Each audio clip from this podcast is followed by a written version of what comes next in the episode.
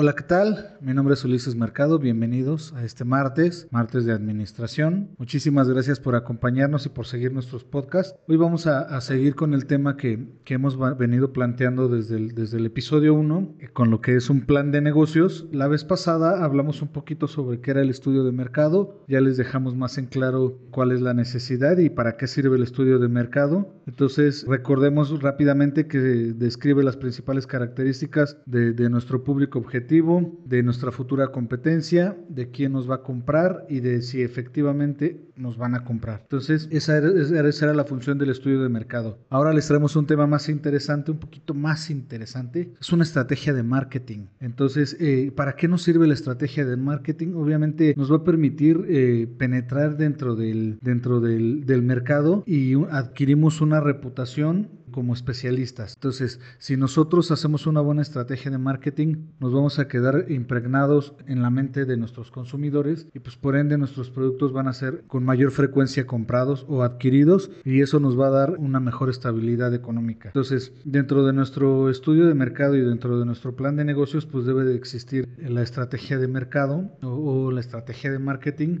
en donde pues obviamente vamos a hablar de lo que es la segmentación del mercado, donde se busca ser más, más específico, como por ejemplo pues, la segmentación en familia, la segmentación empresarial y la segmentación de vacacionistas. Esa, esa parte nos va a llevar a concluir en que ya tenemos un nicho de mercado establecido, le vamos a dar una, una estrategia de valor, vamos a tener propuestas de valor y pues obviamente el, posicionamiento de lo que se está vendiendo. Después vamos a tener una estrategia de diferenciación.